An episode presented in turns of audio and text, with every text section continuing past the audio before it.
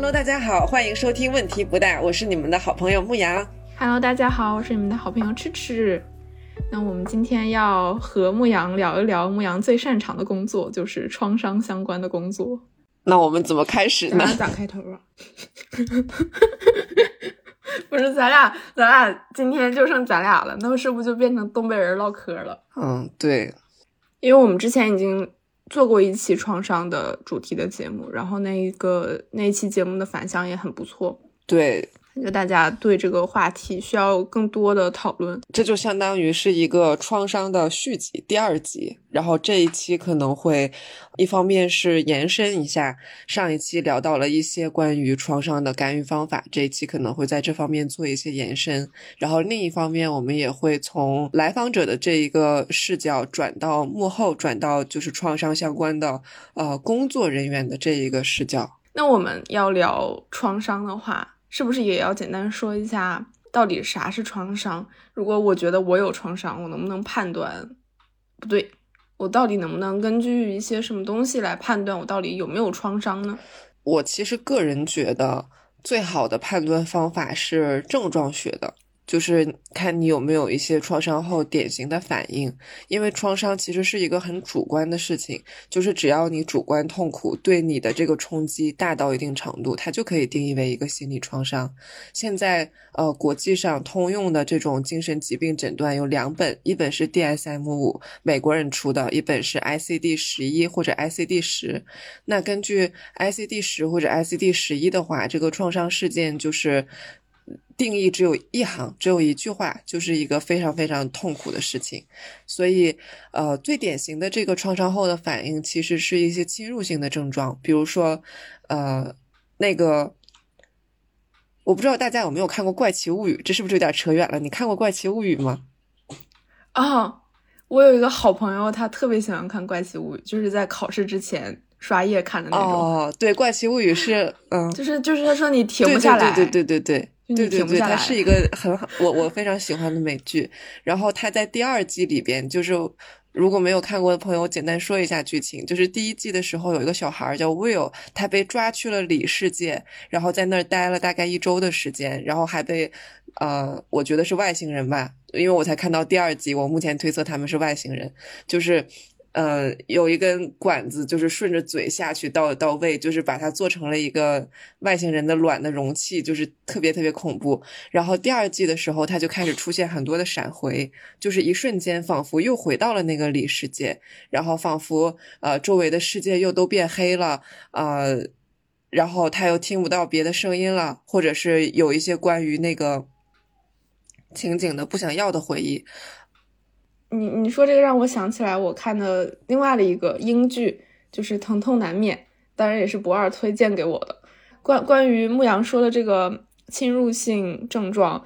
嗯，在里面也有，就是说这个主角在他就是在医院工作，会经历一些对他来说的创伤的时刻，他在之后会在某些时候被触发，然后突然回到那个创伤的画面里面，就特别恐怖。对对，然后。这个时候，他的伴侣再叫他一下，他好像突然就是哆嗦一下，然后回到现实里面。对对对对，大概对，是的，是的，嗯。但是这是一个比较严重的情况，这个叫闪回，就是好像我又回到了当时，然后周围的世界都变了，就是好像那一秒我又重新进入到了那个情景里面。有的时候是有其他的事情触发，比如说我看到了一个跟当初呃揍我的人长得很像的人，然后那一瞬间我好像又回到了我被揍的时刻。也有的时候这个事情就是莫名其妙的就发生了，我就搁那儿坐着好好的，怎么突然就发生了这一切呢？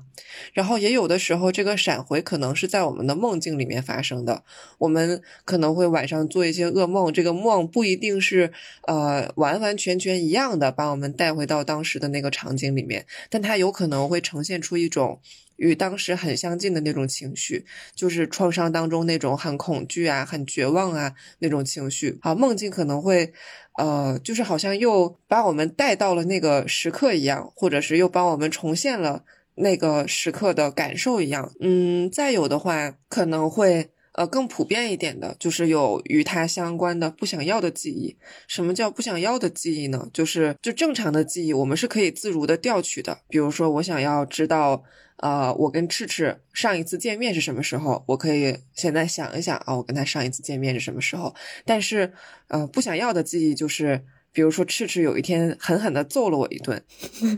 然后我在这儿坐着吃饭呢，或者我在这儿学习呢。哎，他就闯入了我的脑海，赤赤当时揍我了，这个事儿我就怎么也摆脱不掉，我就怎么也忘不掉。呃，然后想起来我也很痛苦，我不想要想赤赤揍我这件事儿了，但是我没有办法，就是他好像就是这种闯入我的脑子里面的，我没有办法停下来去想，有点像反刍。你这么说让我想到，包括我在内，所有人都很可能都很关心的问题，就作为东亚小孩儿，我小的时候会经历一些我妈骂我的时候，然后。或者说我妈特别特别喜欢控制我的时候，比如啊，你跟谁聊天呢？然后，嗯，怎么跟这种人聊天呢？然后就臭骂你一顿，或者说啊，你怎么又怎么怎么怎么样？然后，当我长大了之后，回想起这些时刻，都觉得是人生中的至暗时刻。这种东西算不算创伤？我觉得广义上来说肯定是算的，然后要看它的严重程度。就比如说赤赤的。呃，你现在的这个情况，我觉得它对你的影响主要是在人格上面植入了一些抑郁的面相，但是可能不太往 PTSD 的方向发展。就是它对你肯定还是有影响的。你说它是一个创伤，我觉得呃没有问题。然后，但是这种就是原生家庭给我们带来的一些，尤其是情感上的这种，说的严重一点吧，就叫虐待啊；说的轻一点的话，就是一些父母的不标准的教养。就是它的影响可能是很多方面的。有一些人会发展出一些比较典型的创伤后的反应，但是也有一些人可能会发展出一些呃其他方面。啊，比如说这个抑郁啊、焦虑啊，呃，或者是这些人格上的改变呀，就是我觉得这个早期越早期发生的这种创伤，它带来的影响可能是越广泛的，或者是越多样化的。那我能不能理解成，我我之前对创伤和创伤后应激障碍的理解，一般都是我首先要有一个创伤的事件，或者说有有一个病因，嗯，有病因之后，你可能会。发病可能不会发病，然后我们再根据它症状就可以最后总结成一个诊断。嗯，然后刚才牧羊说的这个，我可能经历了一些创伤的事件，可以称为创伤的事件，但是我的症状不一定是 PTSD 那一个症状群的，我可能有其他的各种各样的问题。对对对，是的，比如我抑郁了、焦虑了、强迫了，什么都有。但是我们在说创伤的时候，应该有一个更广义的说法。比如说，我们在我们不是有一本书叫，就那个身体从未忘记。哎，聪明，你懂我。就是说，懂你。有一些经历过的创伤会以以另外一种形式存存活在我们的身体里，然后可以理解成一个广义的创伤，或者说我们经历的一些痛苦，它会这样影响我们的一生。我觉得这样的定义也可以。嗯，我觉得影响我们一生这个说法好悲观呀。但是我的确是，哦，有见到过一些这样的案例，就是他可能影响了十几二十年，甚至是就是比如说是那种，比如青春期发生的这个创伤，然后一直延续到成人期，延续到人的中年，甚至快要步入老年，就是会的确是你说影响一生吧，好像也对。但是这是一个就是很悲观的说法，我认为。如果我们做一些及时的干预的话，也许可以让它的影响短一点，或者少一点，或者积极一点。如果我有创伤，我要我要怎么怎么才能处理呢？你现在问我这件事情，我会立刻想到就是。昨天有人跟我说，呃，他觉得创伤是一个很难处理的情况。然后他说，咨询师如果小时数不到八百个小时的话，就不可以处理这种创伤性的啊来访者。我我觉得听听上去觉得可能有他内在的道理，我暂时说不出来，不知道你你是怎么想的？我我觉得这个说法，我我个人是觉得有一点偏谬啊。嗯，但是它的确反映了一个很广泛的现象，就是。呃，我听我导师说的，我他有出去办一些培训，呃，他有出去做一些讲座，然后关于创伤的讲座之后，就会有很多的这个咨询师呃问他，或者是跟他讲他们是怎么去理解这个创伤相关的咨询工作的。然后好像有一个普遍的现象，就是国内的咨询师对于创伤这件事情稍微有那么一点讳莫如深的感觉，就是大家都不太敢碰，也不太敢处理。就比如说。呃，现在国际上认为最有用的方法是暴露，但是这个方法我跟医院的精神科的医生也讲过，然后我们导师跟一些社会上的咨询师也讲过，大家对他的态度都是觉得有一点怕，不太敢跟来访者做暴露，怕什么来什么的这种感觉。就比如说你怕蛇，然后给你放一个玩具蛇在你的手上啊，你怕脏，让你去摸脏东西，呃，你你怕。嗯，你怕的是那一段关于创伤的记忆，那么就让你去回溯那一段创伤的记忆。我记得医院的那个精神科的医生就跟我讲说，他们医院可能啊不太用这个方法，因为怕投诉。因为你做完这个东西之后，有一定的概率，比如说前两次咨询，这个来访者的这个痛苦水平可能会往上涨，甚至症状也会在前两次咨询之后变多。然后他们很怕投诉，所以他们不太做这个方法。然后社会上的咨询师就更不敢了。据我们导师所说，就是他们可能对于创伤的处理都是一些边边角角的，就有一种打擦边球的感觉，就是什么，嗯，你把这团纸想象成啊伤害你的那个人，然后你把它揉了，然后扔到。垃圾桶里，你就把这个记忆丢掉了。但这个方法可能是不太有效的。医院那个部分我可以理解，然后最后那个纸团的那种方法听起来是跟暴露正好相反的，因为你越不想要啥，然后我就把它变成纸团丢掉，我就再也不想它了，感觉正好去回避了那个最痛苦的部分。对对。就是来访者可能也不想要去直接处理啊，然后咨询师可能也有点害怕去直接处理，直接去面对这个问题。我猜呀，有可能是因为，呃，我直接处理了，这个来访可能就脱落了。就就是这个的确是挺难以把握的，因为社会上咨询你要付钱，然后那我我付给你钱，让你来给我做咨询。然后我越做越难受，越做越难受，甚至这一次咨询，可能我进来的时候只有二十分痛苦，我跟你做完之后，我有八十分痛苦，那我下次为什么还要付你钱，继续让你来给我做咨询？我怀疑是不是有这方面的因素。创伤的处理也很考验这个来访者和咨询师之间的关系，就是如果我没有那么信任你的话，我不会把我最深的伤疤展示给你看。我想起来之前督导我的督导师跟我。跟我们都分享过他创伤的那个工作的经历，好像他之前做非常深度的创伤工作的时候，会有到了一定程度，晚上会有那种做噩梦的时候，会就是怎么说，可能对治疗师来说，处理创伤的事件也会对自己造成很多的嗯负担，或者它是一个很消耗的事情。所以，如果小时数比较低的话，会不会也对自己的那种承受能力，就是承受能力不够的话，对自己也有伤害，可能对来访者也会有不一定能保护的很好。目前我所知道的需要的培训的小时数最短的是这个写作暴露干预，它可能就是你去。你去 Sloan 博士，就他的这个发明者，他的这个官网上去找他的培训项目，他也就是一个一天两天的 workshop，但是 workshop 之后他会跟一些个案和一些呃培训督导，就是后面这个实操的阶段，但就讲讲述的这个部分，可能就是一个一天两天的 workshop，然后这件事情就可以了，然后当然。当然，美国他们就是这个入行的标准就很高。就你想要做咨询师，你可能首先就得有一个硕士学位，或者是社工的这种硕士学位，或者是呃心理学、心理咨询的这种硕士学位以上才能做咨询。所以他们也是对这样的一群人去做培训。这个就是抛开准入标准这个不谈啊，因为我们国内可能没有那么多的什么社工专业、心理咨询专业的硕士生。呃，培训时长数稍微长一点，可能是这个呃叙事暴露疗法。就是 NET Narrative Exposure Therapy，NET 它是很多在难民群体或者是第三世界的国家去使用的，包括在呃咱们国家汶川地震的时候也有用，就是因为它对咨询师的培训要求也是稍微要短一些，但我没有去看过它的具体的培训项目，然后呃有一些这种针对。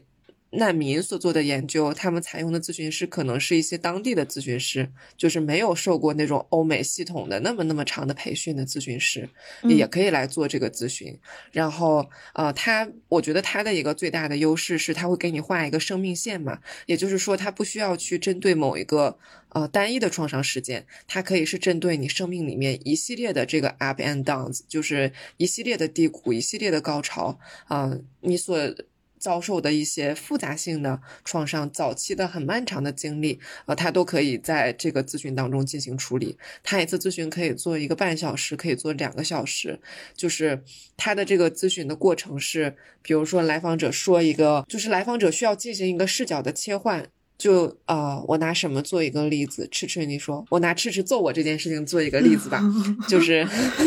现在全国的人都知道赤赤揍过牧羊了。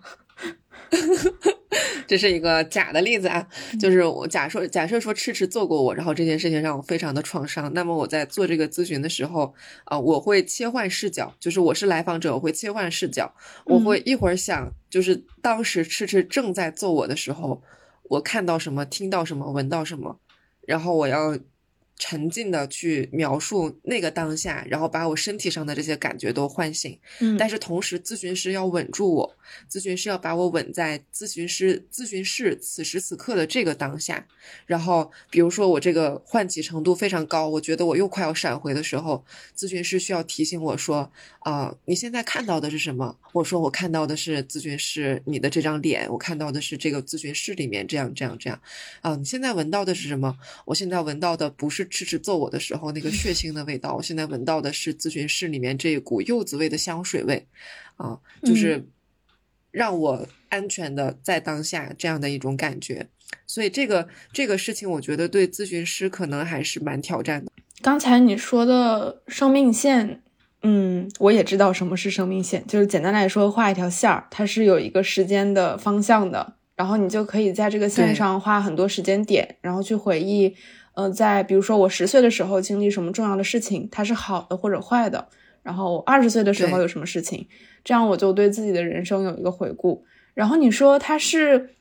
不针对某一个特定的创伤事件，是针对泛泛的对所有的事件，是什么意思？对，比如说我在可能第三次咨询的时候，把这条生命线画出来，我跟咨询师一起去讨论，确定呃我的这个呃。生命当中有哪些至今对我有很大影响的负面的这种所谓的创伤事件？但是也可能会有那种小红花事件，就是呃给我很多力量、很积极的、很重要的事件。然后我们可能在第三次咨询当中把这个确定下来。好，从第四次咨询你就从头开始讲啊，就是嗯，每一次咨询，比如说我这一次咨询能说完我我小时候呃当班长的事儿。啊，然后我又说完了啊，我小时候啊特别被创伤的一个让小孩揍了的事儿，嗯，反正就是我说了可能两三件事儿，我完成了我从零到十岁的这个叙事。那么在这一次叙事之后，我一边说嘛，这个咨询里面我一边说，咨询师他会一边记录，然后咨询师他会形成一个呃第三方视角的这个叙事，这个叙事会比较共情，就是他会呃可能我们自己的这个叙事里面。我是比较弱的，就是我跟这些故事的这个关系是，我是受制于他的，我是比较弱的，或者我这个自我叙事里面有很多的自责的成分，我觉得是当时我没有做好，所以我才会遭受那样的事情。那咨询师这个时候他形成的叙事是新的，是比较共情的，然后是比较强调来访者身上的这种力量的。嗯，就是如果是这样的话，咨询师需要他既能够进入到来访者的世界里，还能够帮帮助来访者和现实建立持续的连接、稳定的连接。所以，对咨询师来说，主要消耗的地方在于，他既要能够承受住那个创伤事件本身带来的冲击，还要本身作为一个非常稳定的容器，来访者传传递出这个稳定的感觉，是这样吗？对。我觉得这个稳定感特别重要，就是呃，我们现在这个实验里面所用到的，嗯，是这个写作暴露干预，嗯，就是他可能咨询师和来访者说话，他一次咨询也就一个小时，就是没有像 NET 那么那么多。但是在这个过程当中，咨询师的稳定感也非常重要。就有的时候，呃，比如说来访者说一个特别创伤的事儿，我们可能都没有想象过有人会经历这样的事情。然后那个就是我们会有一些真实的人类的反应，就是一听这个觉得好惊讶呀，这种吃惊，其实这种吃惊也是一种共情。这种吃惊背后其实也表现出了一种谴责，就是对你做这些事情的人是不对的，他们怎么可以这样做？就这个吃惊其实也是一种呃第一反应的共情。然后还有一个。很需要咨询师稳定的这个部分，就是在暴露的过程当中，WET 这个写作暴露干预，它暴露的媒介是写作，所以其实我觉得对于来访者来说，这个难度会低一点，因为你不需要用嘴去跟咨询师时时刻刻的说我当时体验到了什么，那个强度我觉得是非常的。Intensive 就是非常非常高的一个强度。写作的时候，它的暴露程度是够的，因为写作也是一个很深度的认知的加工。呃，但是，呃，你你有时间去想，但是这个过程当中，呃，有的时候可能来访者也会，我不想写了，我觉得这件事儿很痛苦，我不想写了，我觉得没有必要。那这个时候，咨询师需要做的稳定就是，呃。鼓励他继续写下去，鼓励他你的这个选择，你选择参加这个暴露干预，你选择去直面你的创伤是有意义的。然后还有包括之后去给来访者一些关于他的写作内容的反馈。咨询师很重要的一点是可以从这些非常惨、非常创伤性的事件里面去看到来访者的积极的资源。其实，其实实际上来说，很客观的来说，能够走到这一步的来访者，他经历了那么惨的事情之后，他还愿意去。呃，来咨询能找到这样的资源，然后愿意去付出这么大的努力去做这种暴露干预，他肯定他的人性里面是有一些很坚韧的东西的，那个部分需要被咨询师看到，然后给予一些积极的鼓励。嗯，听起来这个方法是一个比较规范的。嗯，我们最开始说创伤的工作很困难，但是如果你愿意去学习这个方法。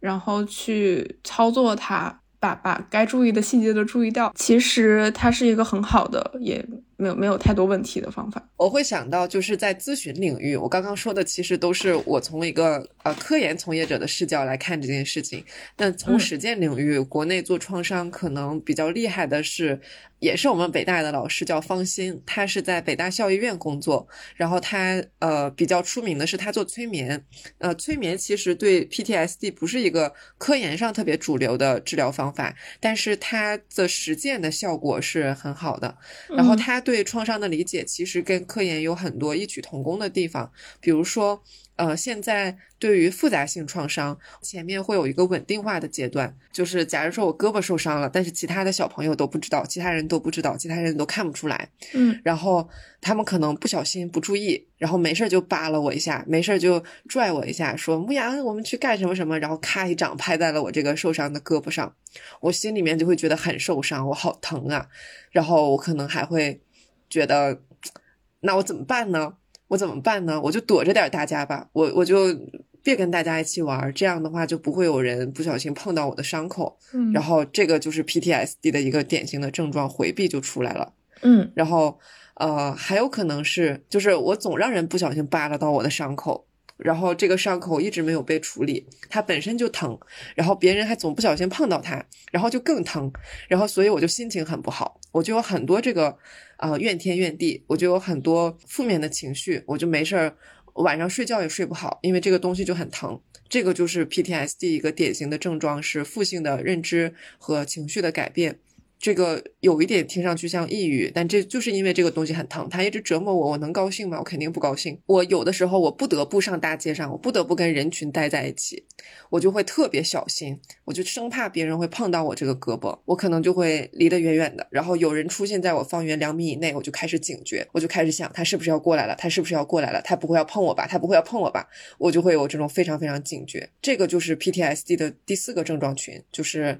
啊过度的警觉和这种惊惊。跳的反应，这些创伤事件出现在我们很早期的时候，然后，呃，我这个回避很严重，我这个警觉也很严重，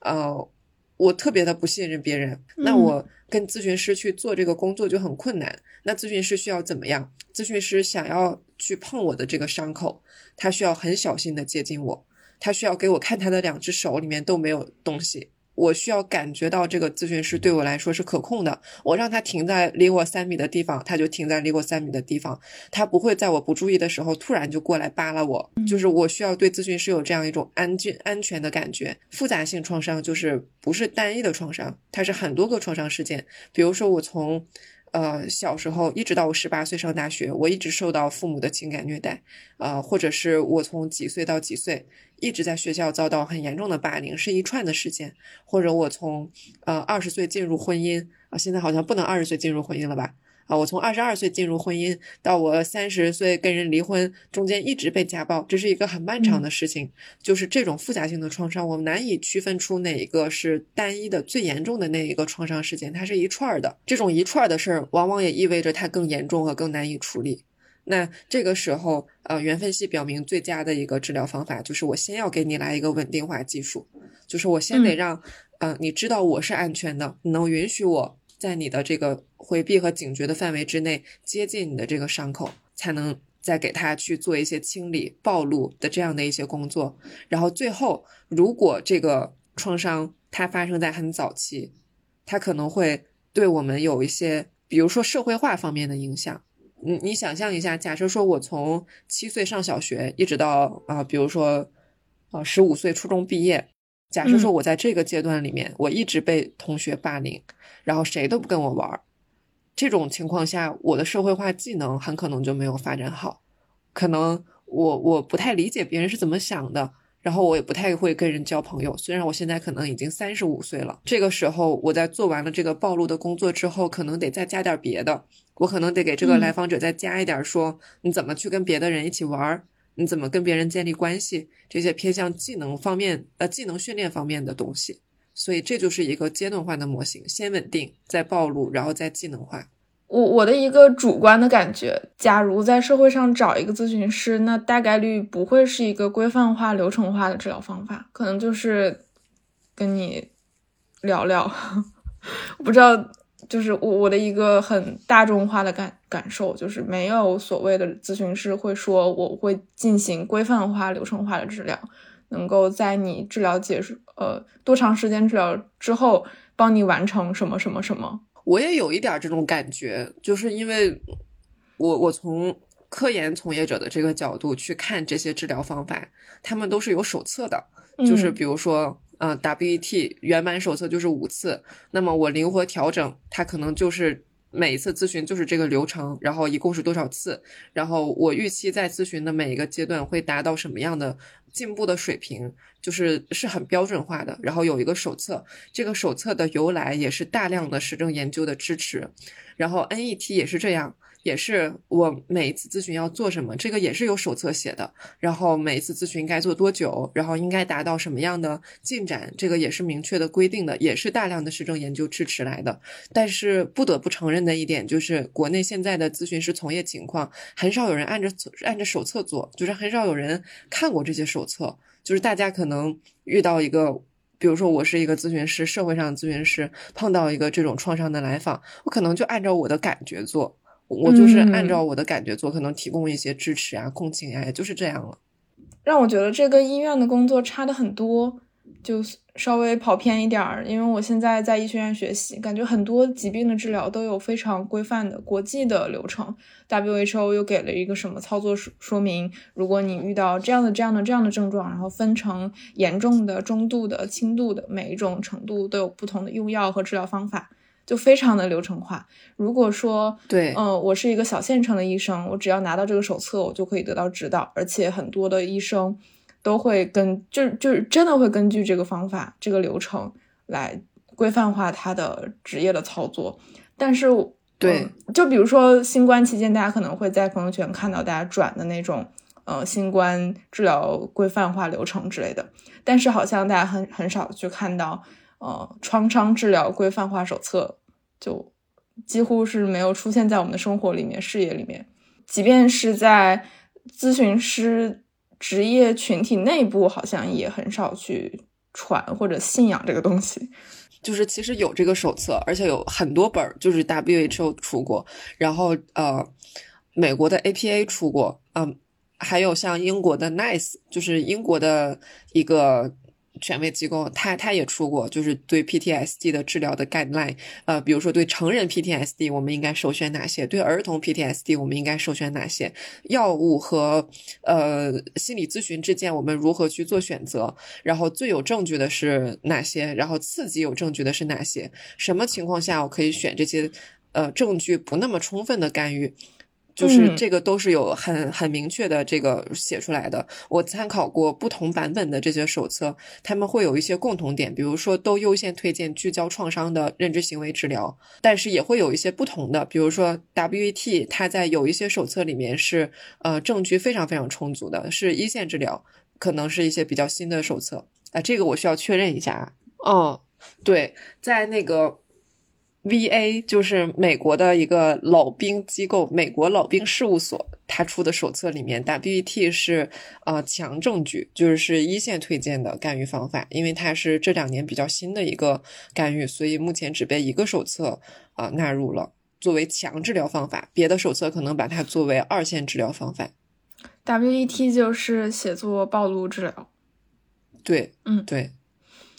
在条件允许的情况下，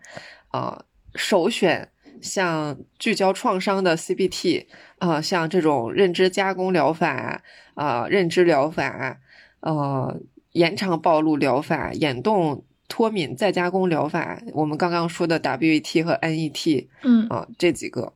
所以在条件允许的情况下，可选的选项还是很多的，就是条件不太允许。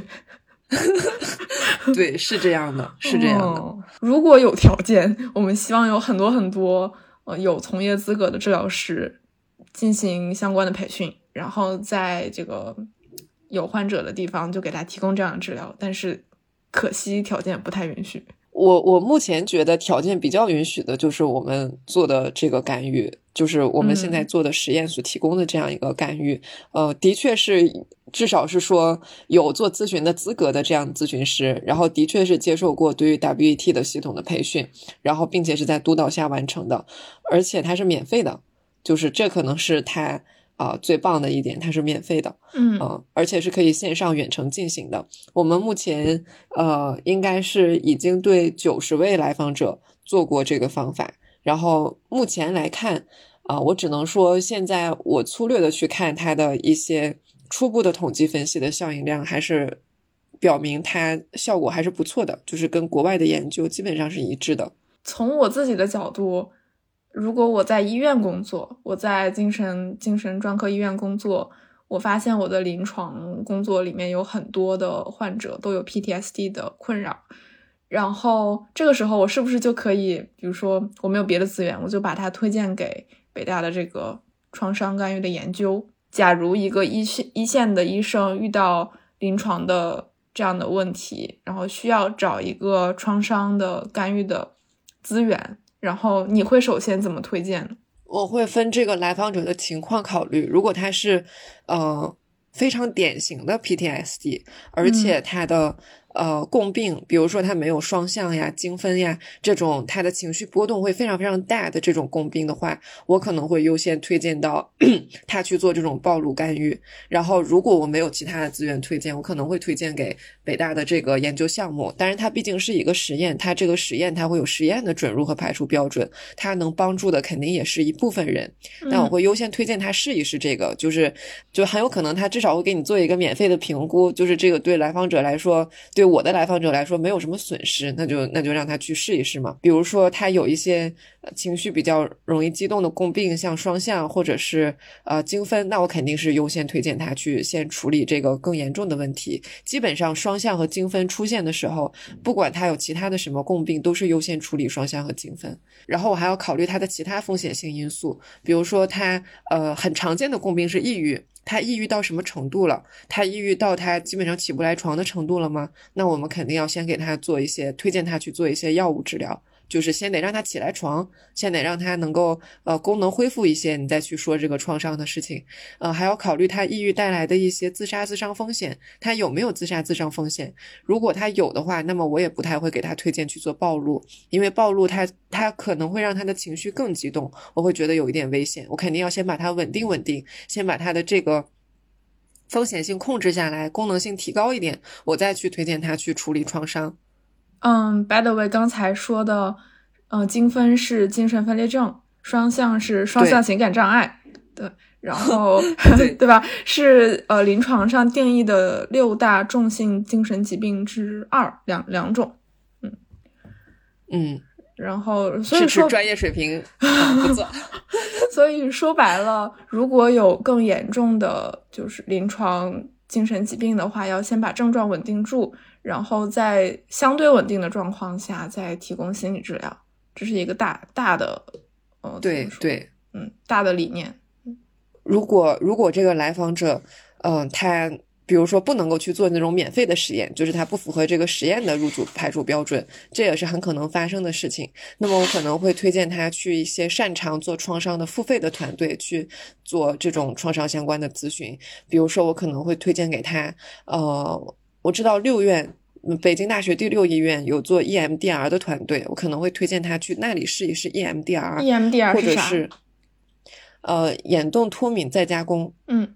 嗯，就是也是一个呃聚焦于创伤的一线的创伤治疗方法。嗯，然后或者我会推荐给他一些呃我所知道的可能有一些创伤受训背景的咨询师去做这种付费的咨询。那你刚才说他这个处理创伤的工作，它本身会有一些负面的影响。如果我有创伤，我会很担心这个事情，因为谁谁谁没事儿找事儿，本来已经够难受了，我还还来更难受，何必呢？就你要怎么回答这个问题？嗯，如果能让人不难受，肯定是不难受最好。但是问题就是，目前发现，就是长期来看，对来访者的长期福祉最好的这些方法，这些暴露干预，恰好它都会有一个呃先上升后下降的过程，症状先上升后下降的过程。这就像是，嗯，这个事情其实想一想也很自然。我们刚刚提到说我胳膊受伤的这个例子，我会回避，我会远离人群，或者是大家想一想，我牙疼，我去治牙，我们是不是特别怕？就没有人喜欢看牙医，就是牙医滋滋滋滋滋拿那个东西，真的很恐怖，没有人喜欢这个。人为刀俎，对，就是很恐怖。对对对，就是你把一个伤口，你平时都不让别人碰的伤口，你牙疼你也不会没事用那边牙咬东西吧？你胳膊疼你也不会没事说，哎，你来碰一下，你来碰一下。就是我们心理上的创伤也是一样的，就是我肯定不会没事就到处去给别人讲啊，你看我我这个这么深刻的一些伤疤，就是我们平时都搂着都捂着不让人碰，然后我突然去碰它，能不疼吗？它肯定疼，对吧？老疼了，对，老疼了。就是肯定是有这样的一个过程，但是你说你牙疼，比如说你要做根管烂到里边了，就是这个牙已经烂到里边了，你不滋滋滋的给它钻开能行吗？你不滋滋滋的给它钻开，你说我就给你开点止疼药，你回去躺着吧，那是不是越烂越严重？嗯，或者我这个胳膊我都化脓了，我就不给医生看，我就捂着，那我是不是越捂越烂？最后我整个胳膊可能都要不了了。嗯，你说的有道理。假如我这个纱布一直包着。我的伤口，那我能够让它好的唯一的办法就是暴露一下，呃，先疼一下，之后就会越来越好。它不能说是严谨的来说，它不能说是一个唯一的方法，就是也有一些，就是像我们刚刚提到的催眠，或者是呃。甚至还有用小动物做治疗的，就是国外的一些研究啊，甚至还用针灸做治疗的，就是很多啊非常多种多样的治疗方法。只是说现在证据最强的，所有的手册都推荐的一线治疗方法是聚焦创伤的 CBT。那在这种治疗方法里面，基本上不可避免的是会先有一个症状上升再下降的过程，会先痛那么一下。嗯。哎，但这个我觉得因人而异哦。就是我看一些教学视频的时候，当然也是一些真实案例，国外拍的，国外拍的这种，呃，因为因为有很多国内的来访者会特别担心自己被做成这种教学视频，啊，是国外在呃他们的来访者知情同意的情况下用他们做的教学视频。我看到过，就是有这个来访者，呃，做完这个暴露之后，他说他感觉非常好。就是虽然我看的时候，我自己都觉得我替他难受，就是他很紧张，然后这个创伤的反应也很明显、很严重。但做完之后，他长舒了一口气，说：“呃，it's such a relief，就是我好放松啊，就是这一些，就是觉得他很高兴。就是虽然他痛，但他也很高兴。我我们自己的这个研究当中招募的来访者，据我的观察，有一些会觉得没什么。”就是甚至做完了之后觉得哎还挺好的，比我想象的要轻很多，但也有一些这个反应会非常大。就是从行为主义的角度来说，呃，之所以暴露它可能是一个很有效的干预手段，是因为这里面有一个消退学习的过程。我们我们可能一提起行为主义比较熟的就是巴甫洛夫的狗，就是它呃，你你给它呃食物就摇铃铛，然后之后它。就算是没有看到食物，但摇铃铛的话，这个狗也会流口水。那呃，这个创伤事件发生之后，可能会有一些过度的恐惧学习，就是建立一些类似的条件反射。嗯，比如说我在黑暗的小巷子里面被赤赤揍了一拳，那我可能之后所有的黑暗都会让我联想到恐惧，都会产生产生这种恐惧的条件反射。呃，或者是下一次只要看到和赤赤很像的美女，就会就会痛苦。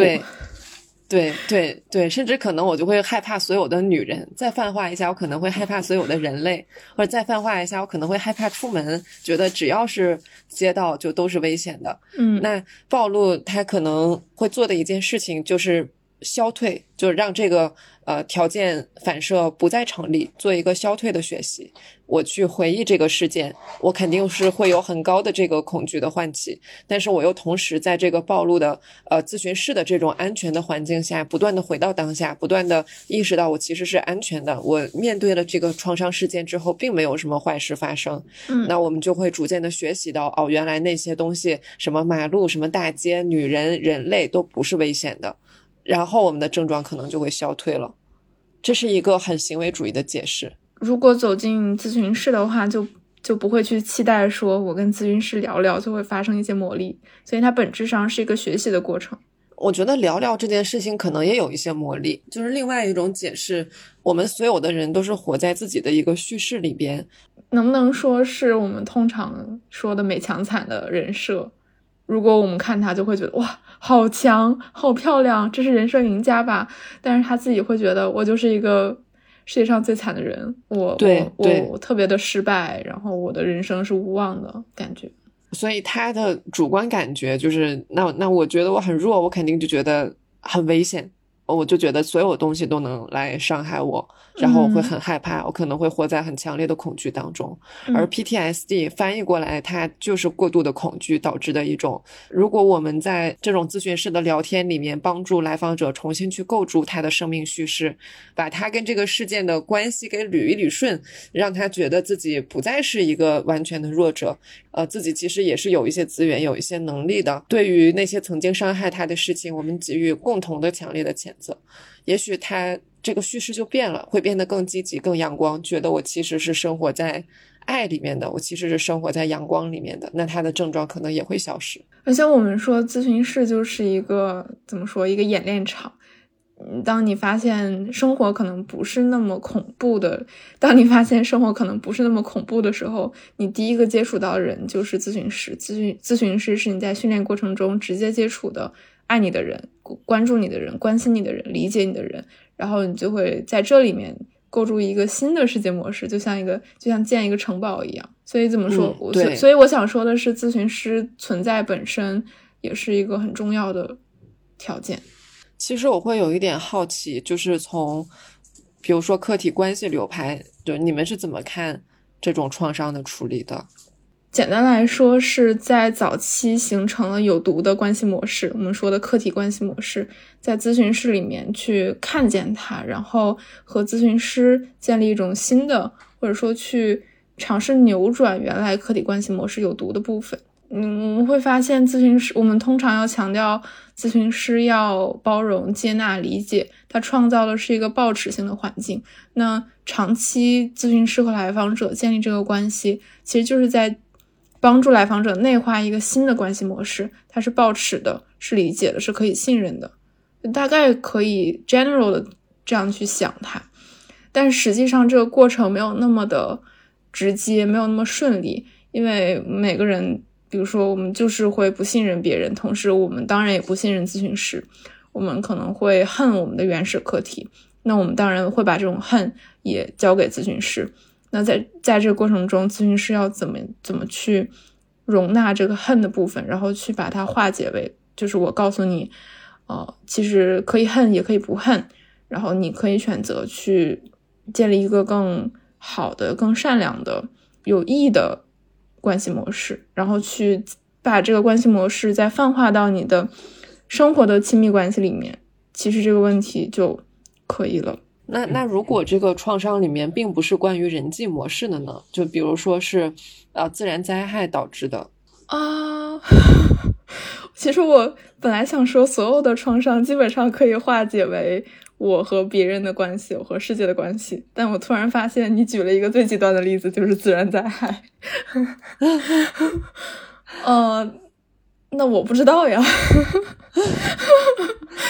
那难道是呃，我随便一想啊，就不代表专业意见，就是是不是说遇到自然灾害，我会形成一个我和世界的关系，世界是危险的，我是弱小的，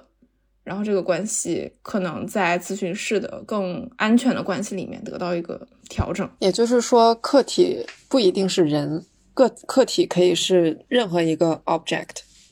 嗯，对，因为它英文就是 object。哦，嗯。对，叫叫什么 object relationship？对，有可能是我我们说，嗯，最直接能想到的原始课题可能是孩子和母亲，我们和母亲的关系。实际上，的确，不管是男孩子还是女孩子，和母母亲的连接是最深的。但实际上，嗯，可它可以泛化为早期的养育者，可能对一些人来说。他有过一些体育的训练，那教练可能是他很重要的原始课题，或者老师，或者是父亲，或者是呃各种各样的人，他只要对你产生影响很大很深，就可能会成为你的原始课题。然后，如果这个关系本身是有害的，比如说是一个控制，呃，控制和被控制的关系，嗯，是一个伤害和被伤害的关系，那你可能会在未来不断的去重复这个关系模式。而且很神奇的是，你可能会把一个本来想要对你好的人，转化成最后伤害你的人。我们就说他是一个强强迫性重复嘛。嗯，感觉就像是哦，我就是附和你一下，就像是那些呃很讨厌爸爸家暴母亲的人，最后可能会找一个家暴的伴侣啊。对的，怎么说？我觉得这个视角和我们之前说所有的创伤的视角就是两种，就是我们会发现它是两条线儿。牧羊做的创伤的工作会关注在创伤事件还有症状上，然后当然也会关系关系呃关注人际关系本身。我们会说这个创呃来访者需要一些社会技巧，然后帮助他有更好的功能。嗯，但是在客体关系里面，就当然也会关注事件，但更关注的是呃一个人怎么和其他人建立关系，然后这个原型是什么样的。觉得确实是两个很不一样的视角，而且你很难说怎么说。我也可以在这个客体关系工作里面去说你有没有 PTSD，有或者没有做一个诊断。但是不管你有还是没有，我们都可以去嗯去看到一个人的客体关系模式。所以这就是我为什么说，好像所有的咨询师都在处理创伤的问题，因为我们每个人都有客体关系的模式。嗯，那刚才那个问题是，牧羊现在主要是在做创伤相关的科研工作，去验证这个治疗的方法是不是有效的。然后，那在这个过程中，就是牧羊应该是有观察到很多实践的部分，或者说牧羊自己有没有加入实践的工作？哦，在我自己的这个实验里面，就是为了保证，呃。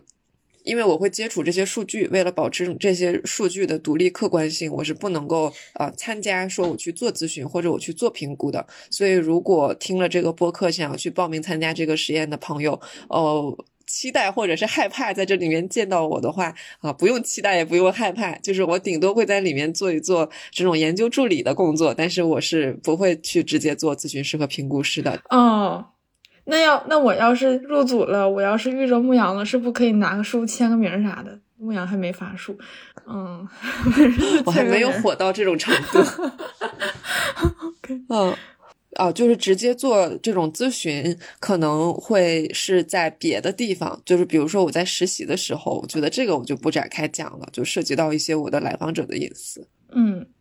你是说在创伤的研究里面你没有加入呃这个临床实践，但是你自己其实在北大是有临床实践的。哦，对，连上了。嗯，但回到我们最开始的那个接得住接不住的这个话题，我其实能有一点。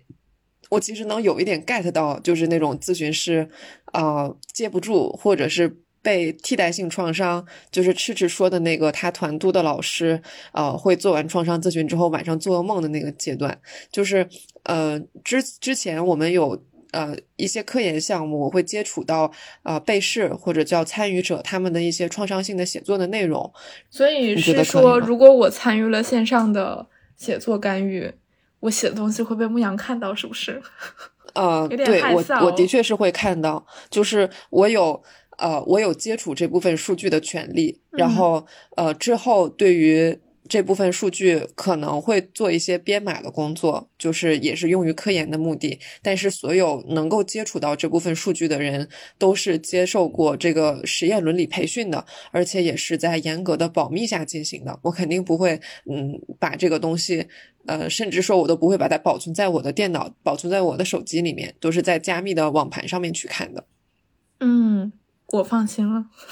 哦，而且就是它是会去做一个呃。去掉可识别信息的处理，当然我们在写作内容里面可能不可避免的有一些事件是很具体的，但是呃至少不会说在上面标上你的大名，呃能够去掉的可识别的信息一定都会全部的去掉。那如果说这种阅文无数的情况，应该会看到嗯比较有共性的创伤事件，就是令人印象深刻以及其实有很多人都经历过的创伤事件，会有这样的一个问号。因为我自己没有阅文无数，我觉得这个问题的回答可能会让人哪怕仅仅是听起来都觉得蛮沉重的。所以，如果不想要听到这种很创伤性的内容的朋友，可以戳 show notes 里面的下一个话题，也就是关于替代性创伤的话题，跳过现在的这个问题。想到的对我冲击比较大的是两个，一个是对儿童的，一个是性侵。就是性侵的这个比例比我想象当中的要高很多。我之前一直都以为这个性侵就是发生在一些新闻里面的事儿，就是谁会那么讨厌，然后那么恶毒，就是那么泯灭人性去做。去做这种事情，但实际上，就是从我们的来访者的这个创伤事件的比例来看，有相当一部分都是性侵的事件，而且有很多是发生在很小的时候，就是会让我觉得很愤怒，就看了之后觉得很愤怒，就很可恨的那种感觉，而且很多都是熟人，就是对小朋友，尤其是对小朋友，谁能接触到小朋友就是熟人，然后这种就是让我觉得。太可怕了，就真的真的太可怕了。我有一次读一个性侵受害者他的这个写作内容，就是他对这个事件的描绘其实是非常隐晦的，呃，就就是。我们我们中国人喜欢用一些赋比兴这种修辞手法呀，我借物抒情之类的。我看老外写的案例就非常直接，呃，就是什么直接是 his dick was huge and my vagina was pain，就直接是这种这种程度上的细节的描述。但是我们的来访基本上从来不这么写，就是他们会用那种。呃，赋比兴的一些修辞手法，但是读起来我觉得就是比那种直接写的还要可怕，因为因为它这里面会留有很多情绪的那个留白的空间，就是让我能够很真切的透过这个文字去体会到他们的那个痛苦。就我记得有一个来访者，他写的真正的性侵发生的过程，就一句话。就一句话，但是那一句话读完之后，那一句话还不是直接描写，而是某一种程度的侧面描写。但是读完之后，我的鸡皮疙瘩就全起来了。然后读完之后，我就开始控制不住的那种崩溃大哭，就是太可怕了。然后透过文字传递过来的那种那种无助和绝望和痛苦的那那种情绪是非常非常强的。然后还有就是对儿童的虐待，就是这这一个类别也是会让我觉得非常揪心的。所以，作为一个这方面的工作者，其实的确会非常直接的接触、暴露在这种创伤事件里面。我觉得我现在用身体在体会着牧羊传递过来的那种创伤的感觉，就是我我们之前怎么说被保护的很好，好像这个世界虽然有一些恶毒的事情发生，但是总体上来说是善良的，是和谐的。但是如果真的去看到那些创伤事件的话，去就会发现怎么会有这么恶毒，然后又很近的，好像就发生在身边一样。所以，替代性创伤这个词第一次提出来的时候，其实就是针对于咨询师这个群体。嗯嗯，赤赤刚刚讲到的，你的督导看完了那个，啊，你的督导做完了创伤咨询之后睡不着觉的那种状态。嗯呃，还有就是我能想到的替代性创伤，就是我们之前做一个腾讯一点的研究，然后当时有一个腾讯一点聘的研究助理，他所做的工作其实就是特别简单，就是收发信息，就是呃。参与者会把写作内容的图片截图传给他，然后他根据一些呃症状变化给一些规定好的这种反馈，然后在这个过程当中，后来后期他退出了，为什么退出？就是他他失眠，他睡不着觉了，就嗯他只是他甚至都没有去深度的参与这个咨询的过程，他只是可能那么。不小心的看到了一些这个写作内容，啊、或者是跟他们有一些简单的对话，但这个其实也是有很大程度的替代性创伤。所以可不可以这么说？如果不是专业的人士去接触这么多创伤信息的话，会还还是会有点危险。那对于像牧羊这种专业人士的话，是不是有一些额外的，就比如说自我保护机制啊，或者说社会支持之类的？你你会怎么处理这个事情？第一个就是靠督导，就是包括团队，也包括个督，可以去讨论这件事情。就有一个专业的人可以跟你去讨论、去分析，就会好很多。然后再有就是，就是看多了就有点免疫了，就是你你会心里面有一些准备，我将会面临什么，我将会看到什么。嗯然后还有就是多去看积极的地方，就就是这个来访者他是很惨，但是在跟他做咨询的时候，多看到一些他的，比如说进步的地方，他他优势资源的地方，嗯，我能不能说，嗯，他的心理力量虽然怎么说，他虽然经历了很多糟糕的事情，但是他的心理力量首先能支持他来到这里，能让他愿意接受这样的干预，然后他能够有他一些自己的追求在生命里的自己的意义，所以有很多东西可以发掘他生他作为一个人的闪光点。而且还有就是这种咨询的工作，还有包括我们做的这个科研项目，它会带给我和很多参与者很大的意义感。就我们知道做这件事情是，呃，切切实实的能够帮助到一些人的，这种意义感也可以支持我们去面对这种替代性创伤。我觉得就是听牧羊说这个，让我想到最开始的问题，就是是不是做这个东西的人都是疯子？我只能说，应该是应该是比正常人更强大很多的一群人才能去做创伤的工作。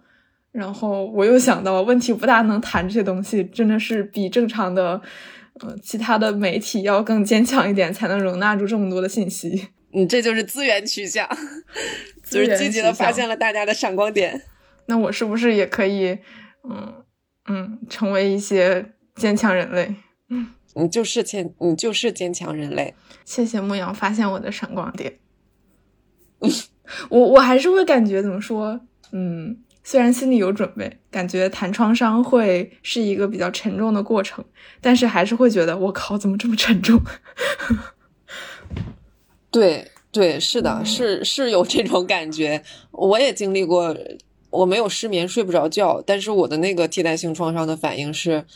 就是浑身难受，什么也做不下去，然后哭，就是太难受了，那那种感觉，就是感觉心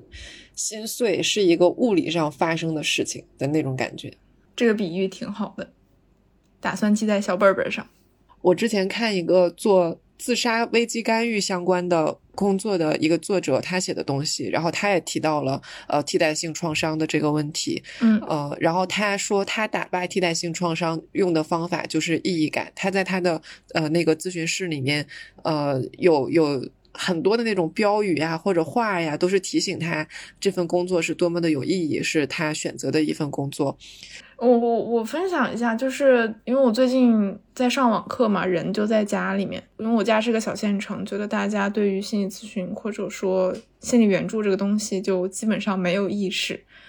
然后偶然之间，我就在淘宝里面就刷那个逛逛一逛那个功能，就是看一些视频，突然就刷到一个说什么考研选专业应该怎么选，那个老师就在疯狂的。嗯，说不要选心理，不要选心理。你为什么要做心理医生？你知道什么叫小县城吗？小县城就是没有人会去关注，呃，怎么说？没有人会去选择做心理咨询，因为它很贵，然后那种享受是大城市才会有的。如果你要去发展的话，你就得去北京、上海这种大城市。虽然我当时听得挺生气的，就是说心理嘛还是要学的，凭啥不学？然后，但是我就会另外一方面也意识到。很多人，尤其是小县城的人，在面对心理困扰或者说类似的事情的时候，首先想到的肯定不是心理咨询，而是说我怎么才能想开，怎么才能把心结打开，然后我是不是有问题之类的。对我就是，就是从从我们这个创伤干预想到的，随随机想到的这个情况。所以如果说我我家人遇到了一些创伤的时候，我当然会首先推荐他们去选择心理咨询，但事实上他们心里可能不并不会去接受这样的一个选择。嗯，可能大环境就是这个样子嘛。哦，赤赤刚刚说的这个会让我联想到之前我们跟腾讯一点合作做的那个，呃，相当于算是一个公益项目，它是一个免费的网络自助干预嘛。然后这样的话，我们就会接触到一些。的确需要帮助，但是像赤赤说的那种，绝对不可能一个月掏一两千去看心理咨询的这样的参与者，就是比如说有的被试可能是那种来自于不仅是小县城，可能会来自于农村，呃，可能还有的被试是，呃，经济条件比较困难，家里有欠债的情况，他们绝对拿不出来钱，说我三百一小时去看心理咨询。但是他们又的确有一些现实的困扰和有一些心理上面呃难以抒发的东西。我觉得我们做的事情是很有限的，它毕竟是一个没有咨询师参与的自助干预。但是即便是这样的一个干预，呃，从这些被试或者叫参与者的反馈来看，他们也得到了一些帮助，或者说至少得到了一些宣泄和疏解。所以这个工作，我觉得还是比较有意义的，就是有一点像是在。拿国家的钱去做公益，这样的一种感觉。那那你们当时的情况怎么样？那有没有拿到被试的？比如说分布在什么城市啊？然后月收入什么样啊？是一个什么样的人群会去点开这个链接去做创伤的干预？其实大部分还是年轻人，但是呃，就我的这个主观的印象来看的话，会有一些我意想不到的人群。呃，比如说我们。像简单心理，它每一年都出那种年度心理咨询白皮书嘛。典型的心理咨询的来访者是上过呃大学的城市人口，然后可能是更主要的是女性。但是我们在腾讯一点里面有看到一些，比如说呃文化水平不是那么高的，可能没有上过大学的。但是这个也说明，呃，我们不要以为必须有很高的文化水平可以在。可才可以在心理的层面去做一些工作，就是他们的那个写的内容也非常好，非常动人。呃，如果我没有记错的话，有一位可能是中年来自农村的男性的自助者，就是他基本上就是心理咨询来访者画像的完完全全的反面。嗯，但他的那个写作内容是用铅笔一笔一划，非常认真的写在那种小学生写作业的格子本上面的。然后我们也有过一些呃来访者是他们可能文化水平是很多字都不会写的。呃，但他们就是做这种自助的写作干预也好，做这种呃创伤的暴露干预也好，他们就画，他们就连拼音带笔画，一一小段文字中间有很多拼音，然后旁边又画了很多图解，这个也是没有问题的。就是这种认真程度，就到了一种可以很感人的程度。对，是的，我看到了之后，我是非常受触动。嗯。嗯，你说这个其实让我想到我之前看过的一组数据，大概是十年前国内的自杀的数，就是一个数据。有很多国家，尤其是美国一些发达的西方国家，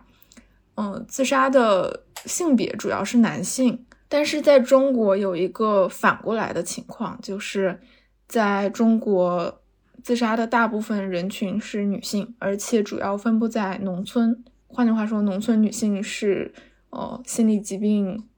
困扰的高危人群。然后我又想到，正好是我们大城市资源多的一些地方可以拿到更多的心理资源，然后反过来正好是农村，尤其是女性是最弱势的群体，她们得到的帮助就越越却更少。就会觉得，如果我正好我如果我确实想帮助到最高危的群体，反而是最困难的事情。对，让我想到这个。之所以在国外一般是中年男性更容易出现成功的这种呃心理危机，是因为一般男性他们的这个暴力手段就更暴力，他们想要结束自己的话，那可能真的就结束了。但是女性可能会采取的方式要更温柔一点，没那么容易真的就结束自己了。嗯，呃，但是在国内农村有农药，对，就是这个是对很容易的，它真的就结束了，而且。呃，这个这个农村当中的女性这个群体，她们又恰好是啊，在多种多样的社会变革里面，现实情况比较受到剥削的一类人。嗯，哦，所以我还看到世界卫生组织给的危机干预的建议，其中一条就是减少农药或者这种毒品，呃，不叫毒品。农药的可获得性，就是不让你随便就能拿到农药，不让你有机会、有手段实施这个，嗯，行为。我当时觉得就是有点治标不治本，但是现在觉得这是一个最快的能够起效的方法。嗯，对，是的。假如我能拿到最好的资源去干预创伤，其实也不一定百分之百会起效，是吧？换句话说，我们现在的方法其实还没有非常完美。对，还没有非常完美。我们刚刚一直说的这种手册里面推荐的一线治疗方法，聚焦创伤的 CBT，它的起效率也就是百分之六十到百分之七十，也就是意味着可能还有三分之一左右的人是对它不反应的，就做完了之后可能也没有什么好转。但我看过一张图是这样的：我在做这个科研工作，我需要去看很多关于创伤的原分析，然后对于疗效有一个原分析的图，它是纵轴是代表这个干预的。的疗效，这个效应量有多大？干预之后的那个症状有多低？相比于你干预之前的那个症状，然后横轴是脱落率，可以翻译成这个干预有多么容易忍受。呃，所以我们可以想象，一个干预它很可能一个很高的位置很有效，但是它的坚持的这个比例很低，然后有可能在。很往右的位置，就是他可能很容易坚持。比如说，我做一些很回避的这种治疗，但是它可能不是那么有效。呃，WET 我们一直说的这个写作暴露干预，它是在比较右上角的地方，就是它的疗效又是比较高的，然后同时它的能坚持的这个比例也是比较大的。所以它相当于一个六边形战士，当然没有六六边形那么多维度，但是在重要的维度上，它已经算是最好的选择。我现在就是 有一种做科研的习惯，我很害怕“罪”这个字。对，我们把“罪”“罪”是一个民间的容易接受的说法，但是“罪”如果展开的话，应该是比如说证据，呃，目前为止证据最强，虽然已经没，呃，虽虽然没有达到百分之百的效果，但是是我们目前能够搜到的文献为止，呃，什么什么什么什么什么，反正就是。一些对就科学化翻译成很长的一段话，对。对对对对对对对，我我还是同意的，谨慎一点比较好，而且确实是科学思维里面我们要讲究证据，嗯，总就是 never say never，嗯对，呃这个只是一方面，就是这种呃暴露干预，有的人就是不喜欢暴露，有的人可能就是不适合暴露，呃也有一些其他的方法，我觉得特别神奇的一个是叫 neural feedback。啊，你先别说，就他很像我。我之前看过一点点儿，虽然我不是这个方面的专业学者，大概就是说，好像有一个什么东西插到你脑子里，反正就是反映你脑电波，然后你就可以看到一个画面。这个时候，你你就能看到那个东西可以变大或者变小，但是它是根据你的意愿变大或者变小的，感觉是一个很高科技的玩意儿。好，话筒交给你，没有插到你脑子里啊，就是。是无创的，无创的一个干预方法，嗯，就是呃，它会有一个基线水平，就是当来访者去聚焦想这个创伤事件的时候，他不是很痛苦嘛？但我们就让他想一下，就是你想这个创伤事件的时候，他的大脑的激活会有一个模式，之后就不用想了，就是在治疗当中随便想什么，自由的想。那个赤赤刚刚提到的面前那个小圈儿，呃，它可能会变大，可能会变小。然后我通过我想的这个东西，自由联想的这个东西，可以控制这个圈圈变大或者变小。我的这个大脑激活模式越接近我想创伤事件的时候的那个大脑激活模式，这个圈就会越小。那我就相当于在玩一个游戏，我的目的就是要让这个圈越小越好。但是有可能，比如说我实际上，比如说我想的是一个长得像。呃，大毛怪的笔袋，但是我的那个激活模式很像我想创伤事件的那个激活模式，有可能会出现这样的情况。然后神奇的是，真的有一些证据表明这个方法是有效的，那那那就很棒啊！就是这个来访者他又没有什么主观痛苦，然后他的症状就消失了，这就是像魔法一样。呃，但是目前这个方法它证据可能是不够多吧，然后可能还有缺乏一些对它长期的疗效的足够多的证据。这个方法目前还没有被收录到大多数的临床指南里边。怎么说？我觉得牧羊这个描述让我想到，好像就是一个快乐药丸儿。我只想，我只要我想快乐，我就要我吃一个药丸，没有任何痛苦就可以就可以获得快乐。但是就感觉很不可思议，就是好像什么也没发生，但是发生了很多事情一样。对对对对对，嗯，就很像魔法，我还挺好奇的。我有机会的话，我想试一试。就是说，他是想这个创伤事件的时候，就是就是这个游戏在在激励他想这个创伤事件，所以有没有可能他的机制本身和暴露是一样的？他没有激励他去想创伤事件。做这个干预的时候，可能大多数的来访者也不会去想这个创伤事件，他可能想一些奇奇怪怪的东西，但是能够让大脑的激活模式跟他想创伤事件的那个激活模式是很相似的。嗯，比如说他可能数数，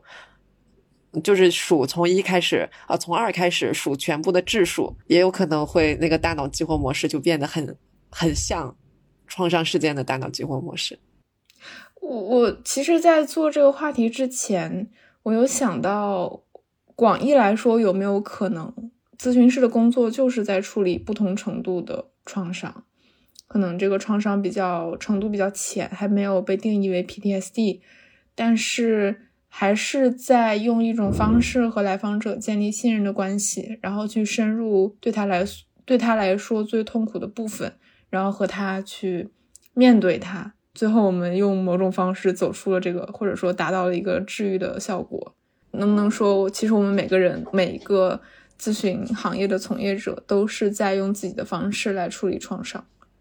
我觉得有可能。反正就是，嗯，话说回来，如果我们的听众有很多，就是很多听众可能会遇到一些创伤的事件，有没有一些 do's and don'ts？嗯，要做什么？要做什么？不要做什么？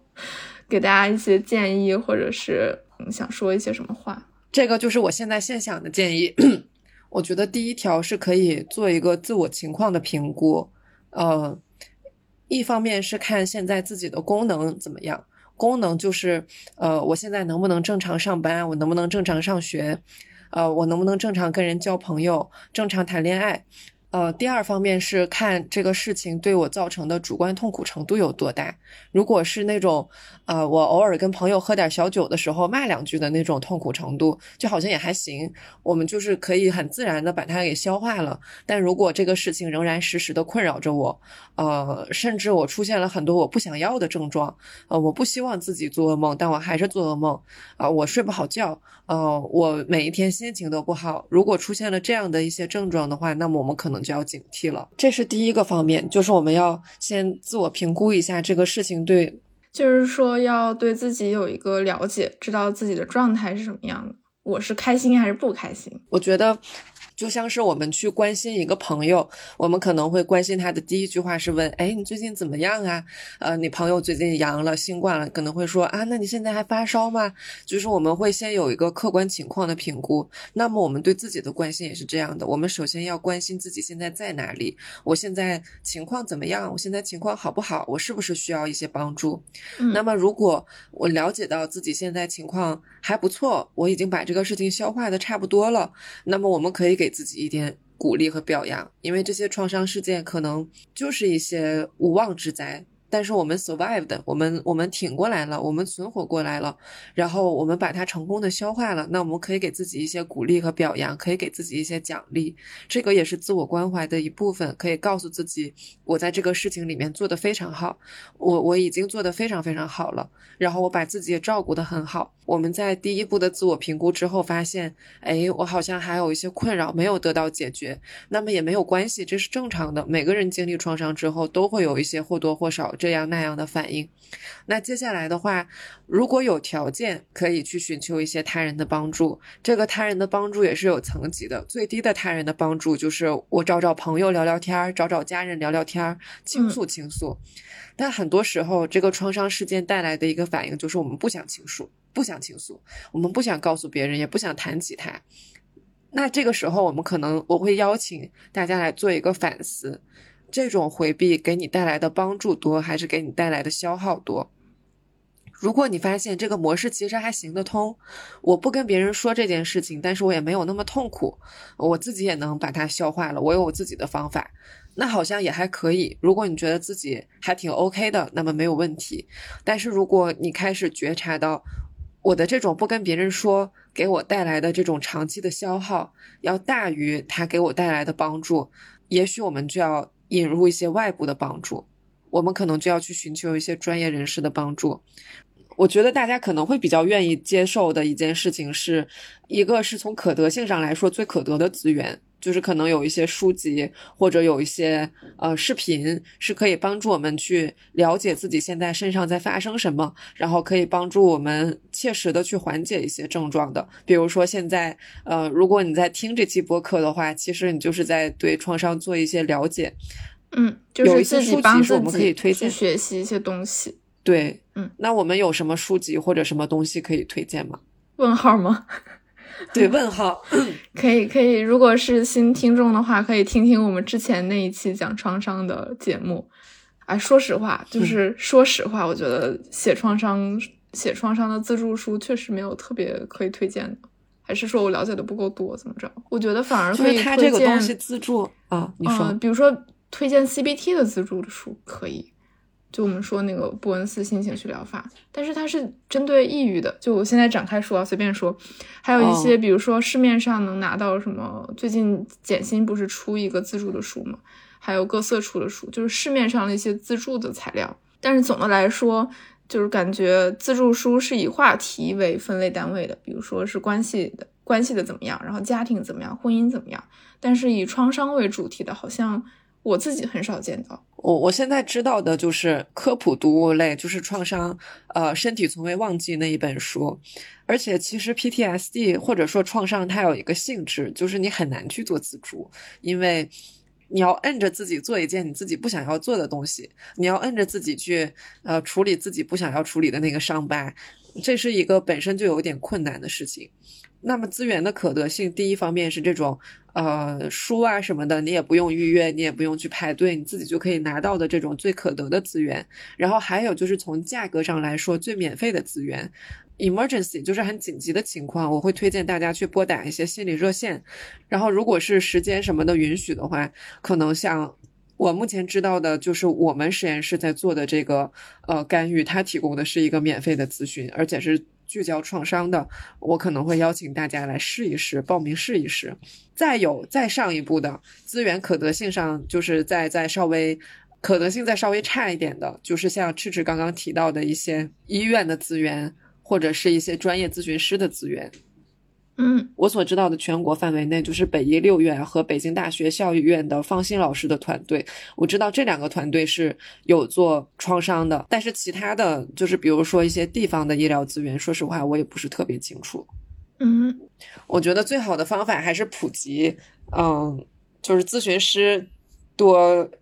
做一些这种专业的培训，然后提高对咨询师的这种创伤的培训。嗯。不要做的事情，我想想哦，我能想到的第一个就是要远离刺激源，呃，就是放过自己。就比如说这个人，他就总纠缠你，他他威胁你、骚扰你，你就离他远一点。你不要想着我能感化他。然后这个人总揍你、家暴你，你就离他远一点。或者是说这个人总情绪虐待你，你就离他远一点。你不要天天跟他视频。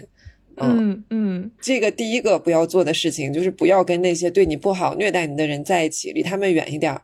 嗯然后第二个不要做的事情，我想想，就是加上牧羊的口音，我现在就觉得有点像回家，嗯、跟牧羊坐炕上唠家常，就是你别总跟他视频了，离开他吧，没事儿。对，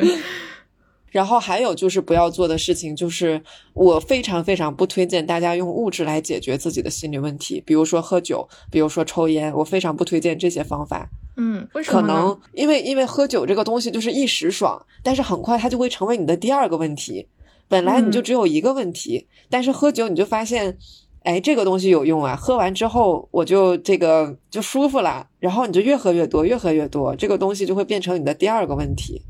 喝酒还伤肝啊，朋友们。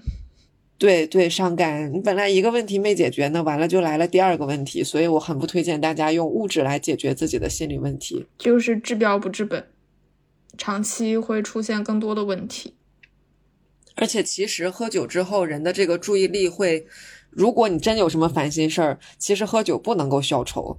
就是你跟一伙人喝酒还行，你的注意力可能因为因为喝酒之后人的注意力会变窄。就是如果你跟一伙人在一起的话，你现在就只能注意到这一伙人现在发生了什么，你可能嗨了。但夜深人静的时候，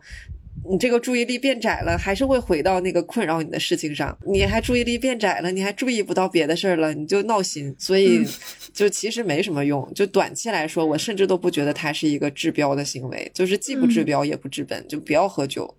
嗯，如果你遇到不让你不舒服的咨询师，要及时离开。对对，嗯不要跟不伦理的咨询师待在一起。就是其实也是，呃有一点像第一条。如果你觉得这个人做的事情其实不是在帮助你，而是在伤害你的话，你就离他远点儿。就如果你在咨询里遇到一些感觉很奇怪，就好像这个咨询师做一些我没有，就是就很奇怪，怎么咨询师会这么做的事情，你就及时的去看看网上看看是不是所有咨询师都这样啊，是不是有问题的呀？然后发现对他有伦理问题，就及时结束这个咨询，防止他他对你造成二次的创伤。嗯，然后还有一个可能比较时效性的，就是一些负面的社会新闻。呃，如果你觉得已经让你很不舒服了，就比如说你本来就是有一些呃像这个呃暴力相关的议题，然后你还总看一些啊、这个什么性侵呀、暴力相关的社会新闻，越看你越难受，越看你越难受，你就先别看了。就是总的来说，这个动词就是不要做的事情，就是远离那些 让你不太舒服的一些外部因素，尤其是这些外部因素，你你接触他们，你也改变不了什么，你也做不了什么。你你去关注这个社会新闻，啊、其实你也能做的很有限。啊、当然，我们肯定是呃有一些新闻需要大家关注，这个热度才能上来，才能得到关注和解决。呃，但你要衡量一下它对你造成的伤害有多大，呃，你能不能经受得住这个伤害？如果你觉得自己已经到头了，已经很受不了了，你就别看了，少看点儿啊，多看点让人开心的东西。嗯，那我我们这就大概这样。好好，啊，总的来说，我们这一期主要是聊了创伤是啥，然后牧羊做的和创伤相关的工作是什么样的，以及它是如何起效的。嗯，那如果大家有相关的困扰，呃，可能是创伤的困扰，要及时的求助。就大概这样，我们下一次再见。下一期再见，嗯，拜拜。拜拜拜拜。